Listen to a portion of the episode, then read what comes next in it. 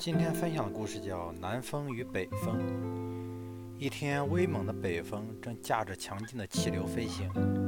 就在它快要到达南方时，却遇到了南方的阻拦。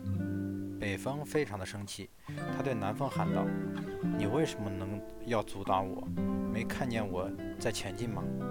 南风笑着回答：“你已经越界了，这里已经不是你待的地方了，赶紧掉头回去吧。”北风还是不服气，那你为什么待在这里？难道我没有你厉害？要不我们比试比试？南风说：“好啊，比什么？就比看谁能把行人身上的大衣吹掉。”北风说。于是北风施展它的威力，呼啸着箭一般的向奔向大地，带着冰雪，带着寒气，在犀利的北风中，行人们的大衣并没有被吹飞，反而裹得更紧了。